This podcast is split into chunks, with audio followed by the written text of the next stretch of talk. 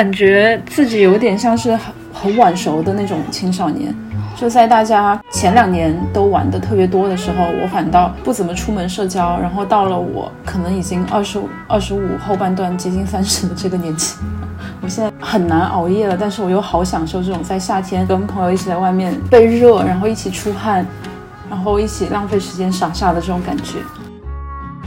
虽然它很美好且短暂，但是好的是每一年都会有一个夏天，就是它，你你你永远可以期待下一个夏天。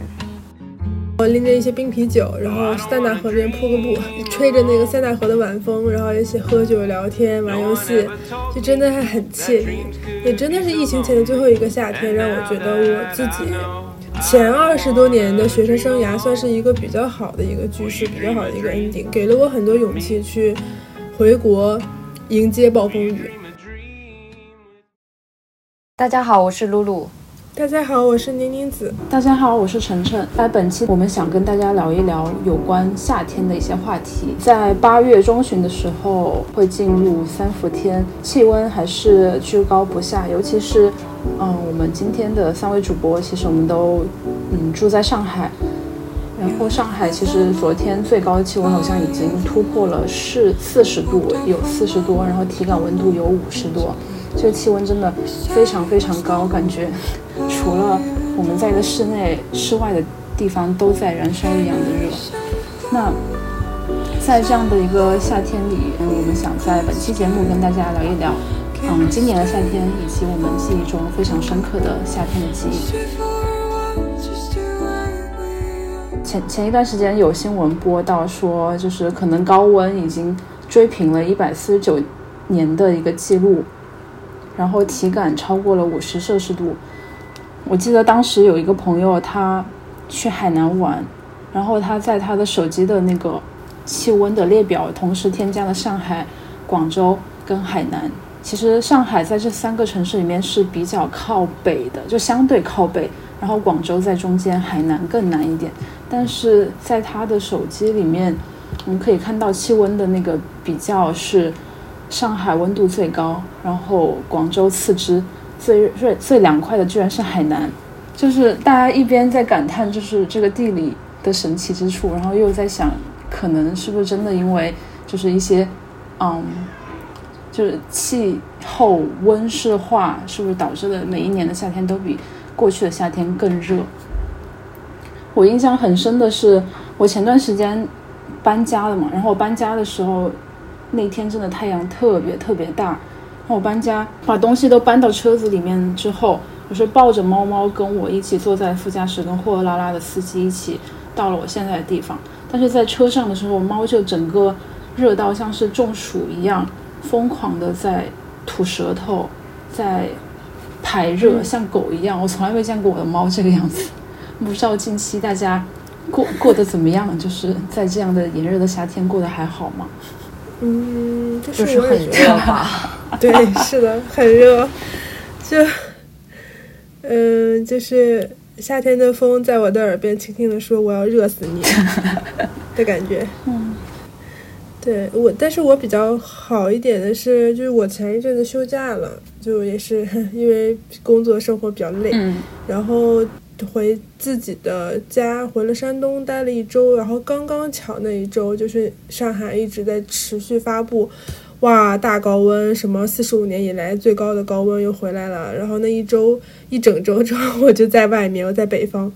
然后就错过了，然后也碰巧上我回的那个家本来天气也挺热的，但是刚好就我在家那一周又开始下雨，所以说我在七月的暑期里拥有了一周。偷闲的时光还很凉快，就还蛮蛮不错的，就缓解了一下我今年夏天的一个焦躁。但是从家里回来了之后，虽然最最高温的那几天上海是过去了的，但是我还是回到上海之后，感觉我就一下子掉进了就是桑拿房，确实很热。呃，不过我相对来说，我可能比普通人稍微耐热一丝丝，我反而不是那么能吹空调的人，所以相对来说还好。但是确实，我觉得。记忆里，嗯，好像真的，在我长大之后，我觉得夏天比我小的时候要热很多。可可能是因为我结合了各种自己心情的因素、成长的因素，还是环境的因素。确实，我也从北方来到了南方。就是我真的发现夏天，不管是我在上海，还是我出国的时候，夏天好热啊！Why？小时候的夏天就不难以接受啊，就是挺凉快的，就是呃不至于挺凉快的，但是很很惬意，没有那么难熬。我老家是贵州的嘛，就我这一点其实想说一下，就是贵州其实大家印象中可能它是在云贵高原上，然后大家都会想到，比如说到夏天避暑，尤其是像贵阳或六盘水之类的地方，他们海拔还是蛮高的，就可能会想到那边的夏天会很凉快。但实际上我的老家，它在贵州是就在那个高原里面，它是一个盆地，真的好热啊！每到夏天真的热死了，尤其是我小时候，我爸妈。他们可能很担心我着凉吧，就是不让开空调，连吹着电扇过夜都不让。所以我印象好深的就是以前夏天在暑暑假在家里，然后睡觉的时候电扇一定要定时开着，就我睡着睡着电扇突然就会关掉，然后我妈担心我着凉，还一定要我用被子盖着肚子，然后我好多。暑假的夏天，就是因为太热，然后半途醒来就热的不行，我感觉我也像一只狗一样，然后在呼呼呼的喘气。但是刚刚听到妮子说，有点嗯，就是不太能吹空调嘛。嗯，我不知道最近大家在公司或者是在室内的环境，空调的气温，因为人多嘛，在室内。然后大家公司里面的温度会调的比较宜人吗？还是说可能因为有一些同事，他他坐的离空调地方比较远，然后他感受到比较热，就会把气温拉得还蛮低的。我最近在公司就是特别冷，就是我都盖要开始盖被子了，可是出去又好热。我每次如果一定想从公司的室内出去的话，我其实都是想在想去暖和一下，就特别特别。就是特别冷，在公司室内。我们公司真的非常的冷，特别特别的冷。我甚至想要就是带羽绒服去上班。呃，对，就是就是有有传说是因为就是高层他们很喜欢穿西装嘛，所以在夏天是非常的热，所以那个温度是根据就是高层穿西装的这个温度去调的。嗯，哦，这也很有道理。但是真的非常的热。我也不知道，就是人在这种环境里面，呃，待久了身体会怎么样？因为我现在发现我饿的时间非常的早，我可能四点多我就饿了，就是有有可能是因为在这种嗯寒冷的 温度下，就是会消耗自身的脂脂肪。哦，啊，真的，嗯，所以就很容易饿。对的。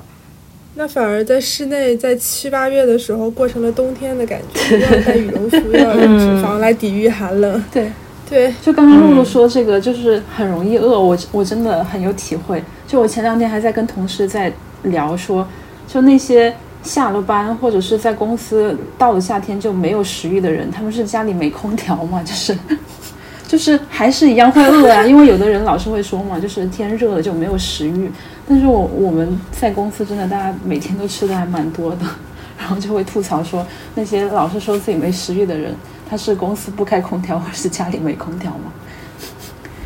来，我解释一句，那些老说自己没有食欲的人，是因为公司的食堂不好吃。哦，原来如此。没有，但是我公司还好，因为我公司，我你们可能都是怎么说呢？办公条件可能比较超前。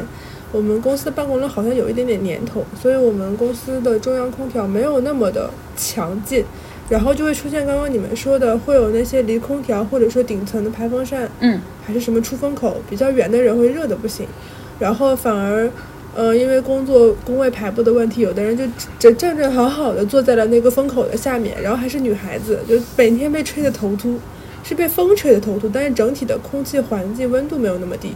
所以大家各有各的苦吧。然后我们公司的空调温度还蛮宜人的，我觉得就大概二十六度这种比较合理的温度上下，我不会有说一定要盖个毯子，或者说我穿短裤了就觉得冷，这还蛮好的。然后刚刚我说我吹不了空调是，呃，我我肯定是要在空调房里，我们大家夏天的命都是空调给的，但是我是那种没有办法，就像我刚刚说的，在空调风口下待着，我没有办法直吹空调，不然我一定会就是不太行，我只能在。没有风的正常温度的空调下待着。我自己在家开空调的话，我基本上都是二十六度加，就是呃冷一点的话，我开到二十七八，但是不会低于二十六。嗯，诶，但是刚刚我们聊的都是在室内，就关于空调，关于嗯躲在大热天躲，就是避开大热天，就是在房间里面避暑的一些信息。那近期大家有出门，就比如说到了周末或者是晚上会出去散步吗？就因为其实天还蛮热的，不会，因为太热了是吗？因为真的好热。对，宁宁子有出门吗？有的，我上周 我就是去了一趟迪士尼，然后回来差点生病了三天，就是因为室外高温跟室内的空调，就是你一直在穿插进行，就一冷一热，然后加上我当时就是要来姨妈，就是真的整个人就是给我有点打垮了。就是你在外面排队排项目的时候，你浑身的热汗，就是后面滴答滴答淌，因为那天确实很热，嗯，然后。你排完了项目，你坐了一圈下来，就碰巧太渴了，那我去旁边的小店里，我再，去买点水。然后你刷一进去室内的时候，你身上还在流着的热汗骤然变冷，然后就是这样反复来回，还在你在非常热的时候吃点冰什么的，就感觉自己有点就是被就是冷热交替，就是有点感冒。然后回来真的头疼了整整一个星期。所以在夏天的时候，还要提醒大家，嗯，我觉得我还是不建议取消户外活动，如果你愿意的话，但是一定要注意，在夏天出去玩的时候，就是不要因为一下子太热，然后你又猛地站在风前。呃，如果你体质足够强的话，可以，但是不太强的话，就需要注意一下，因为冷热交替真的很容易受风。我好像一个奶奶。啊，确实冷热交替比较容易感感冒，然后尤其是地铁其实是特别冷的。然后呢，你上班的时候进地铁跟出地铁其实都是在高温的环境下，然后你进地铁又是非常的低温，这个就其实很容易感冒。上海地铁比较好的就是因为它头尾两个车厢车车厢是就是温度会比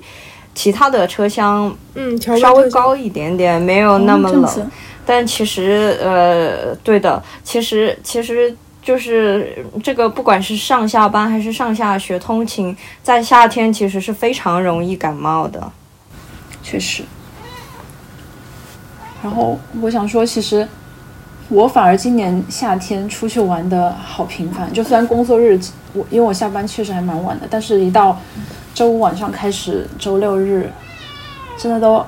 好像从解封之后，每一个周末都在外面玩了，感觉自己有点像是很很晚熟的那种青少年。就在大家可能还前两年都玩的特别多的时候，我反倒不怎么出门社交。然后到了我可能已经二十五、二十五后半段接近三十的这个年纪，我现在反而突然变得好喜欢出去，就无论是跟朋友一起去散步也好，或者就是。就是 dating 也好，或者是甚至，嗯，七月份我去蹦迪蹦了两次，我就发现我有点很难熬夜了，但是我又好享受这种在夏天，嗯，跟朋友一起在外面被热，然后一起出汗，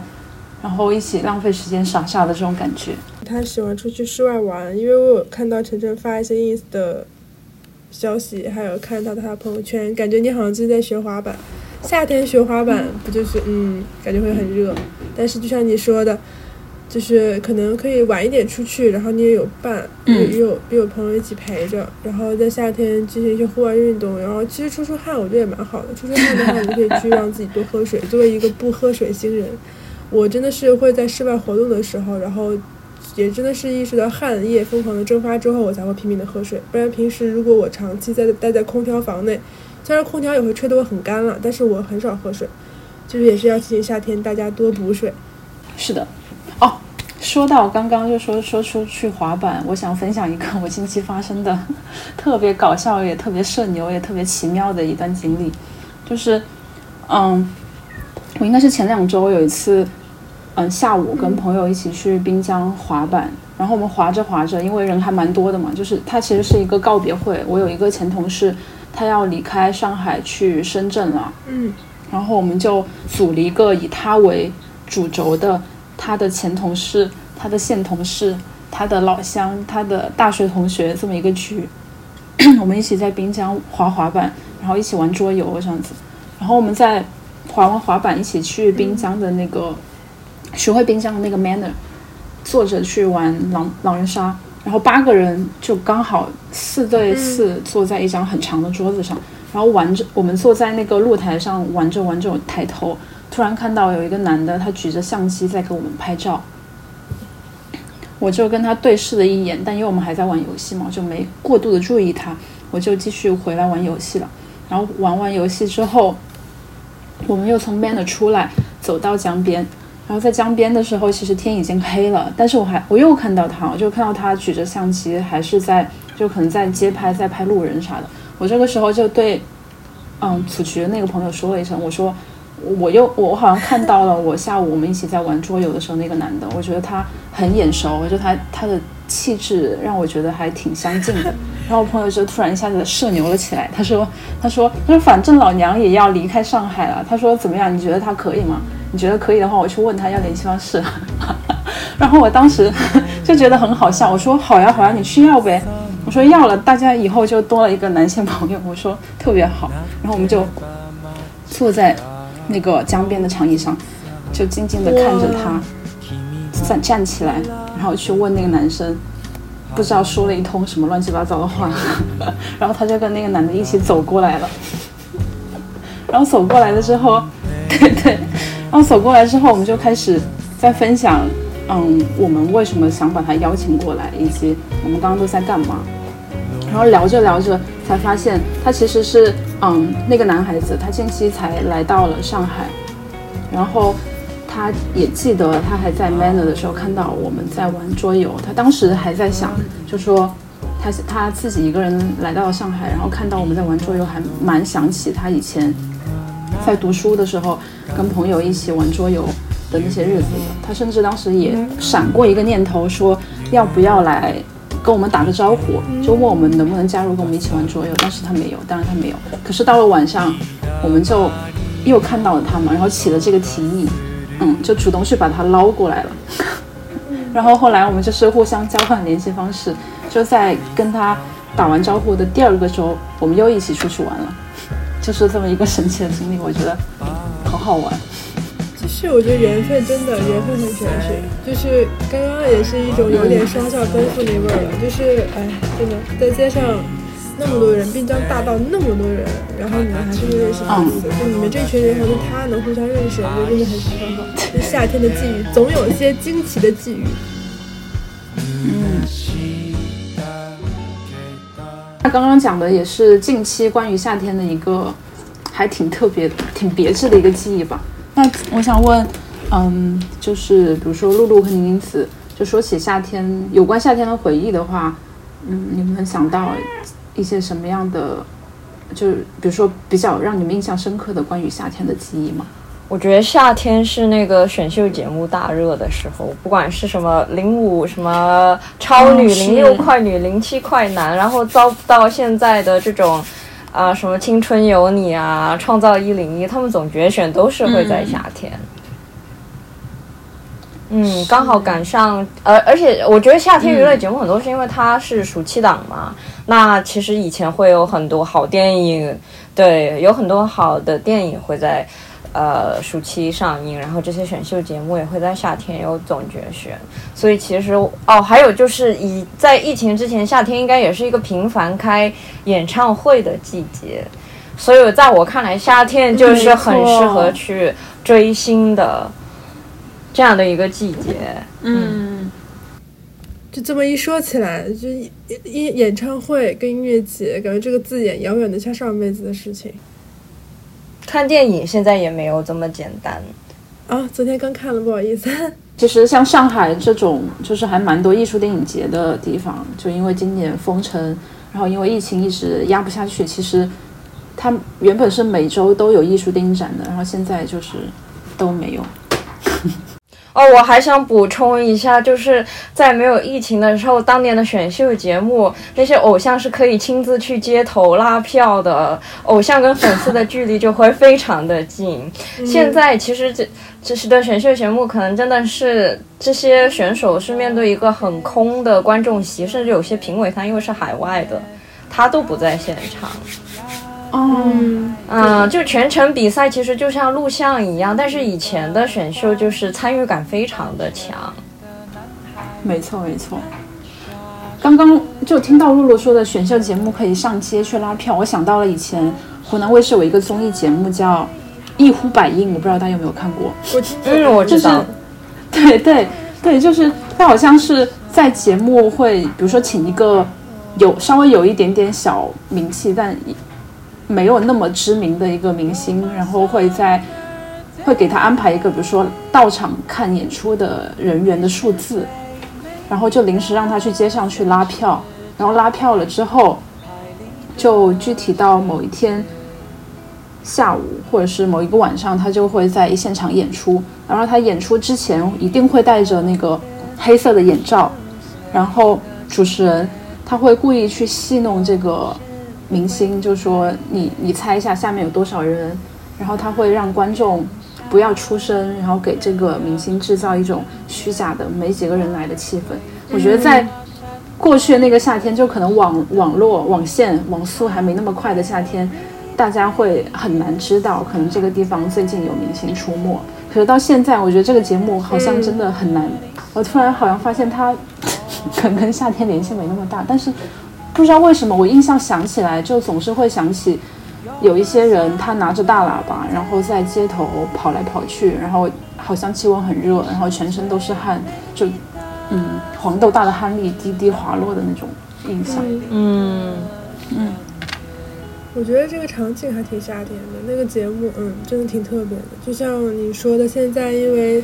没有不透风的墙的这个网络墙。它让我们很难再把一些行程去掩盖了。我觉得那种形式的节目，哎，不是说中国没有什么创新的形式嘛？但这种形式就很创新啊，但是现在也很难实现了。就这种类型的节目。嗯，在疫情刚开始的时候还说这个病毒它其实是比较怕高温的，所以其实，在二零年疫情开始之后，可能二零年当年的夏天是没有那么活跃，大家都还是有点担心疫情会反复。其实反而到了二一年夏天。有一段时间，我觉得，在国至少在国内，其实我们已经很方便，也没有那么担心疫情的反复了。就在疫情开始之后，二一年的夏天，好像给我的印象还挺，嗯，自由散漫的。嗯，我不知道，但是到二二年，然后在今后，不知道会怎么样。嗯，我们夏天还要戴口罩，我然后我经常下巴里面，我觉得就是都淌水了，就是那个口罩里面都湿透了。然后我的我的下巴是特别能出汗的，就是有时候可能别的地方没怎么出汗，然后一摸下巴好多水。对，然后刚好口罩它有个地方是可以兜住的，那里面在下面对，是的，啊。对，我前两天还发了一个朋友圈，就是说是吧是吧，没有人会不怀念一九年的夏天吧？因为一九年的时候我们不是没有疫情嘛，呃，我们是没有疫情的嘛。然后那个时候我还是没有进入社会，没有遭遇社会毒打，一个刚毕业的大学生，怀着青春跟梦想。然后那个时候的夏天也是在巴黎待着，然后嗯就很开心。哦，但是我补一句啊，虽然我逃过了今年夏天上海什么什么历史以来多少多少年的高温，但是我遭遇了那一年巴黎什么七十五年以来最高的温度，就是就是冷知识，冷知识，巴黎跟哈尔滨是一样的纬度，但是呢，巴黎那一年真的也是四十度的高温，但是再一个不冷不热的知识就是。巴黎是没有空调的，就是基本上法国在一些居民区或者家里居民的室内是没有空调的，他们没有什么中央供供暖或者供冷的系统，大部分没有啊，商场里是有的。所以当时我在巴黎，因为房租的问题，我租的是一间很小的房子，然后那个窗户呢都不是那种正经高度的窗户，它是上面的窗户，它有一点像偏半地下室一样的一个小房间，大概也就十一平。然后你们想一想，七月份在巴黎，四十度的天气里，在一个有点半地下室的房子，而且没有空调，我是过着什么样的日子？而且它可不只不仅仅只有一周是什么高温雨，它基本上小半个月都是那样的。然后那个时候我还在实习，你还要上班，我每天基本上都是被，嗯，怎么讲，被热醒两三次，然后起来赶紧去冲一下凉，然后再回头睡，再热醒再去冲凉，再回头睡。就经常，我现在还记得很深刻。那个时候真的是只能靠洗澡才能消一消汗。当然，我会买一些电扇了，但是电扇其实还是不足以去消除那种环绕立体式的那种蒸笼式的感觉。但是呢，我还是觉得那个夏天很开心，就是因为，嗯，没什么压力吧，真的是没有压力。就是刚刚把你的答辩还有论文应付过去，然后你当时的毕业实习也接近尾声。你还给自己预留了小一个月的时间去 enjoy 在法国最后的生活，没有着急去回国投入，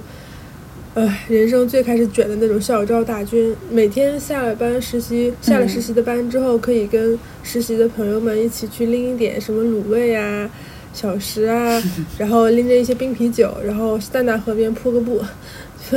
吹着那个塞纳河的晚风，然后一起喝酒聊天玩游戏，就真的还很惬意。也真的是疫情前的最后一个夏天，让我觉得我自己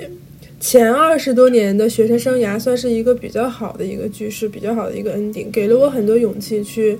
回国，嗯，迎接暴风雨。对的，然后那个时候还去参加了一些很很划算的旅游团。我当时在巴黎，巴黎算是法国的核心嘛，然后我大概就花了七十多欧就跟着一个团，哎，七十多还是一百多欧左右，大概折合人民币不到一千块钱，八九百块钱。去跟着大巴玩了大概两天一夜的一个去西海岸诺曼底那边的象鼻山去玩，然后那边的天非常蓝，水非常蓝，真的是碧海蓝天，然后天气也非常的好，在那边吃海鲜非常便宜，而且很新鲜，就是面朝大海，现捞现逮现吃，就很开心很开心，然后也是跟朋友一起疯玩，拍下了很多特别好的照片，就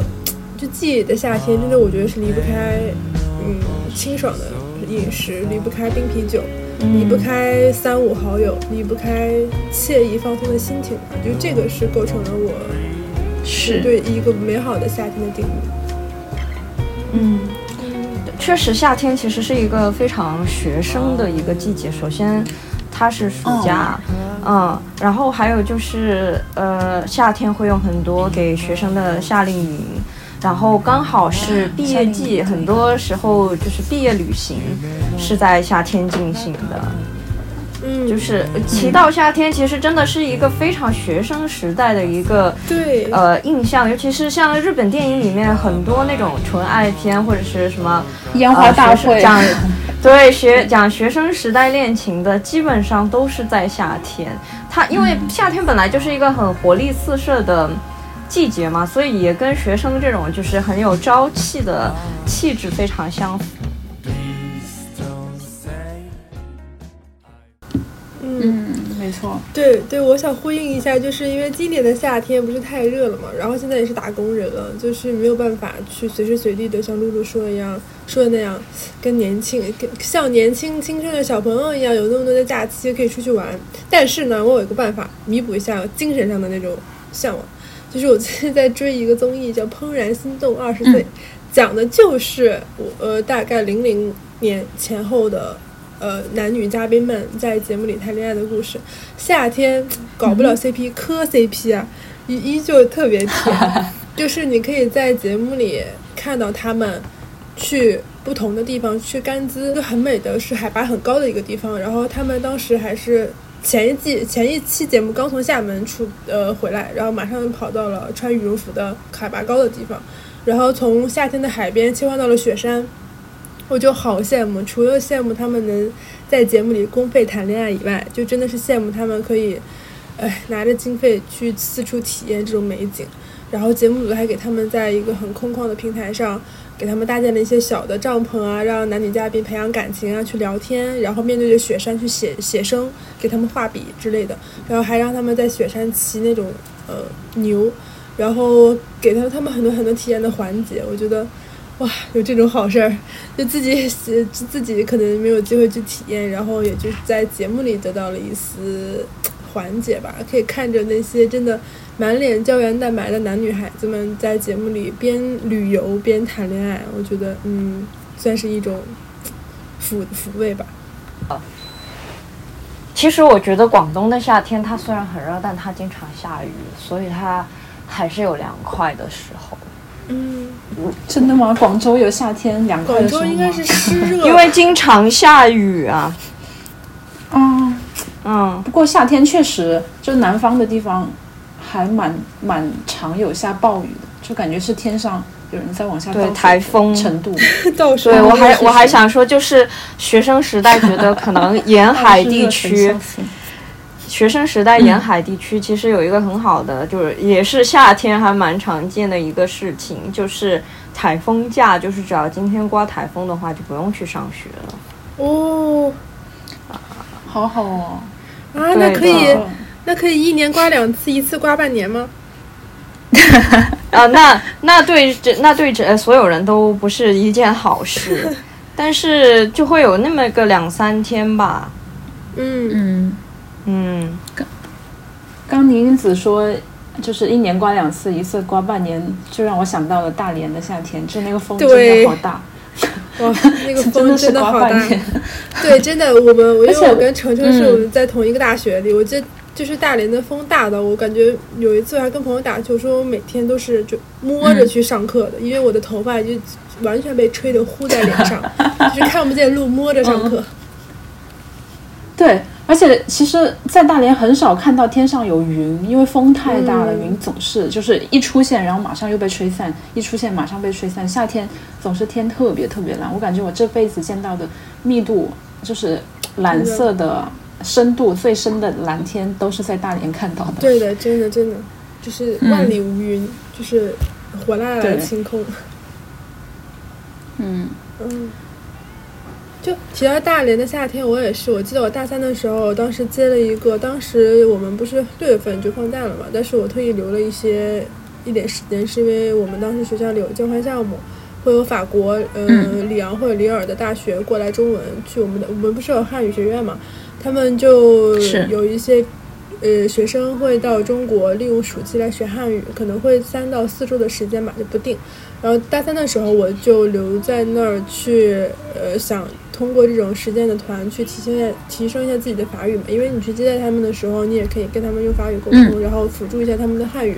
也是一个夏天的故事。就是当时我接到大概，我就跟我室友两个人接待，大概有十几个人，其实还挺忙的，讲道理。然后你也不会，因为人蛮多的，你也不会跟他们每个人都很熟。但是就是有一个男生，他就是我们俩就是可能都是水瓶座，不好意思，又开始扯拉拉扯星座。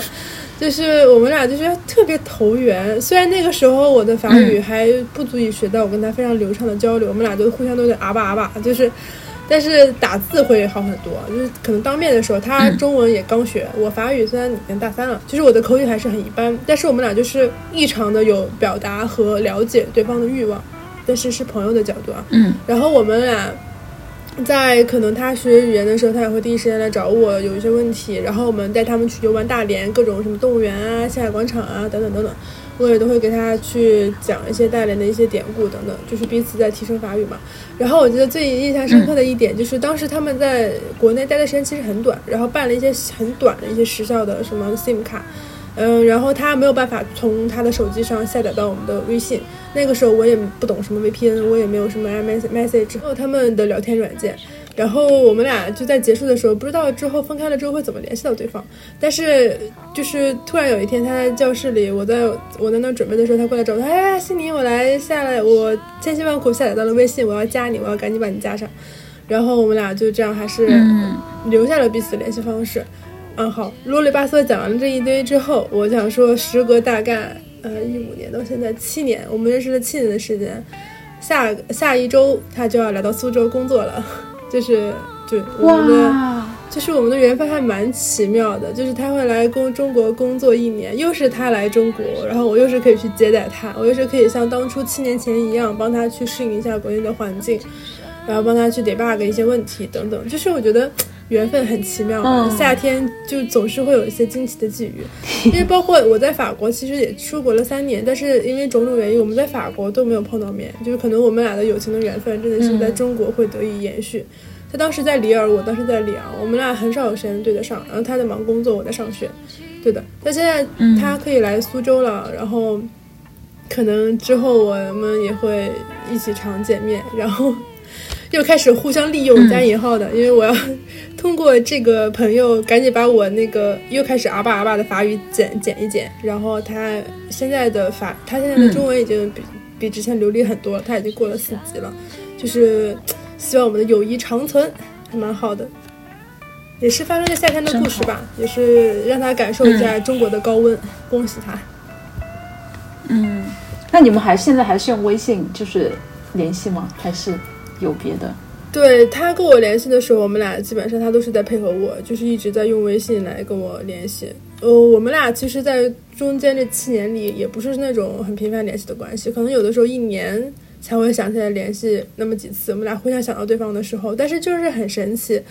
就是还是需要回归到上一期我们友情的这个关系。有的时候朋友不需要突然联系，就哪天他突然给我发了个消息，然后跟我说他换工作，他搬家了，然后我们就像。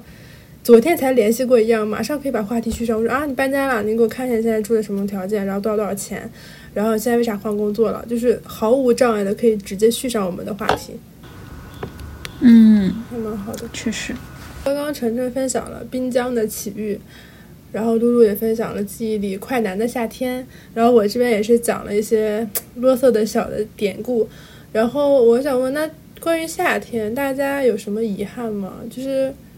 就是我这个遗憾指的是那种偏，就是稍微 general 一点的遗憾，就是不是那种可能今年没有实现的小事，因为种种原因，而是因为可能过去很多很多年，你对夏天都有某一种期待，但是你一直没有去做它，或者一直没有找到同行的人跟你一起去实现它之类的。你对夏天有什么遗憾吗？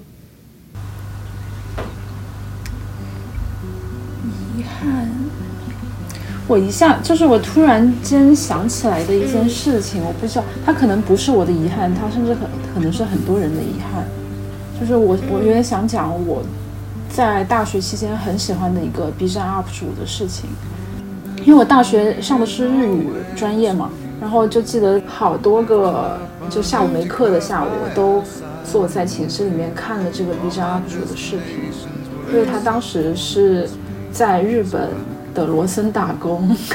然后他有一有一个 GoPro，然后他经常会拿着他的 GoPro，嗯，上街去拍一些日本的街景，其实也就是第一视角记录留学生活的很早很早一批的 B 站 UP 主。我当时很喜欢他，主要就是因为他在录日本的街景，能够让我就可能还比较真实的能看到，就是我在学的专业的。使用语言的国家是一个什么样的样子？然后再加上他其实对于生活的一些思考和观察都特别特别的仔细，就我非常期待他有更新，哪怕其实他录制的视频特别特别晃，甚至有时候晃到我在跟着他视频一起看，我都觉得有点晕，有点想吐的程度，但我还是几乎每一期不漏的都看过了。然后到后面我。也去到了日本，然后并且我在东京住的那个地方，离他之前分享的那个车站，还有他罗森的那个便利店都特别特别近。我感觉其实也是一种缘分，就是到我到日本以及我后面嗯读研，就甚至也工作了一小段时间，我其实也没怎么关注他。后来就回国了，回国了。我记得大概是应该是二零年的夏天吧，就是七月夏天刚开始的时候。我突然看到有一个朋友给我发消息说，说这个人他也回国了，并且他在南京，他选择结束了自己的生命，并且发一条定时的微博。对。然后刚刚说起夏天的遗憾，我关于我自己的遗憾，我。一下子没有想起来很多，或者是没有什么突然冲上我记忆的，但是我想起来就是关于他的，因为可能就是让我觉得有一点点遗憾，就是因为他是七月份，嗯，在南京的一个公园选择自尽嘛。然后我看了很多他在日本拍的摄影的图片，然后包括后来我有点想去做短视频相关的工作，我感觉其实也蛮受他影响的。就是说起遗憾，就会觉得。嗯，我在可能就就像之前露露说的，就在这个年纪，可能印象就记忆力也是很深刻的。然后再加上因为他的一些审美，然后他分享一些他对社会的观察，他对细小街景的一些捕捉，我觉得都对我在成年之后对美的塑造、对生活的观察都。产生了还蛮大的影响的，就虽然他跟我是同龄但是因为我一直在看他，然后又想到可能他因为一些自己生活，然后有一些无论是想得开的或者想不开的事情，让他选择结束现在的人生，我觉得都还，就至少对于很关注他的人，都是一种遗憾吧。然后这件事情又刚好是在夏天发生的，然后就会让我不断去想，就他之前站在，嗯某一个他。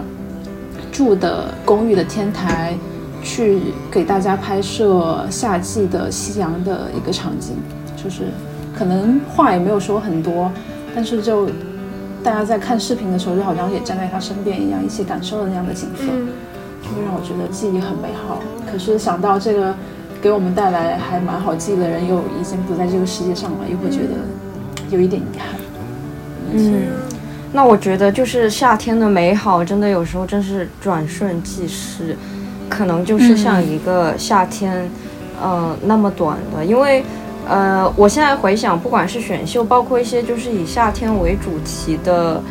呃，校园剧，尤其迪士尼其实出了很多那种什么像《歌舞青春》啊，还有很多这种青春校园剧，其实它都是在夏天这个季节，呃为主题的。那不管是选秀还是这些校园剧，我觉得就是作为主角本身，就是艺人本身，他们可能因为这个夏天火了，但是很快他们就又淡出了大家的。视线了，就尤其是呃选秀，可能就是这个夏天火了。然后如果他后面没有遇到好的机会的话，即使他是很有才，他也没有就是继续被观众记住。然后迪士尼，呃，其实我们也看到很多迪士尼女孩，就包括前面也听过一期播客，就是不管是布莱尼啊，然后林赛罗韩啊，还有后面的希拉里达福啊，再到后面的麦莉啊。其实他们可能就是某一个夏天记录了他们最迪士尼、最青春、最活泼的那一面，然后后面可能也会，呃，因为个人的一些遭遇，就是慢慢的跟这样的一个形象越走越远。所以总的来说，就是夏天是非常美好的，但是这些美好的事物又是跟夏天一样短暂。嗯嗯，没错。但是我真的觉得绚烂过就好了，就是你真的有，我可能我的人生观就是。你你你有机会盛开，而且你盛开过，你盛开的时候真的惊艳过别人，给别人的生命、生命、生活里带来过光，带来过希望，带来过美好。我觉得这就是最大的值得。就有的时候，可能美好的事物就是因为它短暂，所以才美好吧。嗯，对，就刚刚说绚烂绚烂过就好了，就就让我想起烟烟火大会。因为在日本的时候，就每到夏天，他们都会有很多各种各样的祭典嘛，然后祭典就会伴随着各种大型、小型的烟火大会。然后每次看烟火大会，我觉得就是理性的去想这件事情，就其实还挺搞笑的。然后一些可以爆破的化学物质它升上天，然后它绽放，但是它形成的就是各种各样五彩斑斓的，就是像梦一样美好的那些画面，就一下子出现，然后又绽放，然后又。戛然而止，又停下了，就，嗯，美的跟梦一样，但是梦梦来的很快，也结束很快。是的，短暂的夏日萤火之梦。是，哎，就在我我说回刚刚的遗憾的话，我其实就不知道为什么，我十几岁开始到现在，就是有一个画面，就是我很想在夏天。就是可能在上海、武汉、杭州这种火炉一样的城市，这种炎热、炎炎炎的夏日，那我可能会在七八月的时候去到一个很清凉的，我也不知道在哪个省份的一个小村子里，但是我的画面就是在一个相对有点偏僻的一个小村子，但是很凉快，尽管是七八月，它也很凉快，有阴凉的风，然后也有夏日的蝉鸣，但是就是气温，因为在大山里或者是在森林里，它就是没有那么蒸。的感没有那么蒸笼的感觉，然后我去支教，这这是我一直没有实现过的一个愿望。我就很想在夏天的时候，带着一群眼光非常淳朴、天真单纯的小朋友给他们支教。然后背景呢，就是我刚刚说的，在一个呃七八月份依旧很很清凉，有夏日凉爽的风吹过的那种山村里，有可能大山的角落里，然后或者什么什么这样的一个地方。然后我带他们做游戏，然后跟他们一起去看大自然，这是我一直很想做的事情。就笼统的概括，就支教吧。我有一年差点去了，但是，呃，我有点忘了最后是因为什么原因我没有去报名。因为我之前还关注了很多公众号或者是网站，可以带你去办旅游、办支教的去体验一些，呃，去过暑期。但是到现在了也是没有去上，然后不知道之后还有没有机会可以去。对，这是我突然想到的一个关于夏日的一个遗憾，就是。避暑的同时，你又有意义，你可以去实现你支教的梦想，你可以去跟深山里的孩子们去来一次接触。嗯我就是刚才我说到夏天，然后我是觉得很遗憾的事情，我想起一部宫崎骏的电影《萤火虫之墓》，那本来它其实也还蛮夏天的这个季节设定的，然后夏天也是萤火虫出没的。一个季节，但是这部电影是我看过，就是不想再看第二次的宫崎骏电影，因为它实在是太好哭了。它讲了一些就是战争里面，呃，老百姓就是很，就是一对兄妹，就是一对孤儿，他这样生存的一些很、很、很、很、很艰难的环境。然后就是他们，他们就是在一个夏天走的吧，我也忘了。反正我我我觉得提起日本就是很夏天，然后。然后就是很多故事都是发生在夏天，我就突然想起这个萤火虫之墓，但是其实这个也也没有什么好讲的。然后我补充一句，就是就是我个人觉得，就是夏天跟青春一样，就是美好而又短暂。夏天就跟青春一样美好又短暂。我觉得真的夏天跟太多青春的环节可以联系起来了，不管是追星、夏令营、演唱会、毕业旅行，然后，呃，然后你穿，呃，色彩各异的衣服，很鲜艳的衣服，然后穿热裤，呃，穿吊带，这个就当然你在什么年纪都能穿这样的衣服，但是确实就是一个比较呃年轻人很爱的这种打扮。是的，对。而且就刚刚露露讲的这些画面，就让我想起可能有有一些就是长发或者是短发的男生女生，就他们好像在奔跑，然后跑着跑着感觉有汗从鬓角 掉下来，对，有汗从鬓角掉下来，然后穿穿运动鞋，男生女生穿着校服的样子，就从面前跑过去，就是我感觉跟夏天跟青少年，然后还有那种湿拉拉的全身都跑的是被汗浸透的。样子，嗯，就会出现在我面前。对的，而且而且我整觉得整个亚洲啊，就是台湾地区跟日本，他们拍青春题材的作品是最出色的两个地区。然后他们大部分，而且他们又是在，尤其是台湾，它是在热带气候，所以就是大部分故事都是会发生在呃夏天。就是我们能能数出来的，就是很偶像剧的、很青春的那些电影，什么《蓝色大门》啊，然后还有哎《菊菊次郎的夏天》，这个不是很青春，但是它很夏天。然后什么《五个扑水的少年》啊啊啊，好多好多恋空啊，然后好好多都是就是夏天的这样的一个设定。真的，真的。还有蒙蒙甲，毕竟伤春悲秋，对，是的，对，伤春悲秋，然后冬天又是一个很寒冷的，大家不想出去的季节。其实夏天真的是非常棒的一个。我就想到还有那个那些年我们一起追过的女孩，就是，呃，女主扎着马尾在校园里走过，然后惊艳了男主，惊艳了时光的那一幕。我我还想补充一句，虽然它很美好且短暂，但是好的是每一年都会有一个夏天。嗯，就是它，你你你永远可以期待下一个夏天。嗯，这个是夏天比青春更好的是更好的一点，因为夏天会一年复一年的到来，但是青春也会啊，青春就是可以随你定义，你可以随时觉得自己的青春回来了，就是反正就。夏天跟青春就相当于一种美好的化身吧。我觉得希望我们的人生能够在每一个阶段都时常有美好，不定时的意外的惊喜的发生。嗯，那么，嗯，在本期节目里面，我们跟大家聊了，就从上海炎热的夏天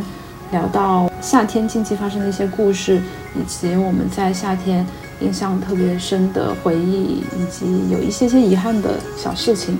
不知道大家今年夏天过得怎么样。那如果有一些你听到了感受到共鸣或者是能够让你引起回忆的一些小故事也欢迎在评论区跟我们分享。那么我们这期节目就录到这里。谢谢大家的收听我们下期再见。拜拜。拜拜。直到让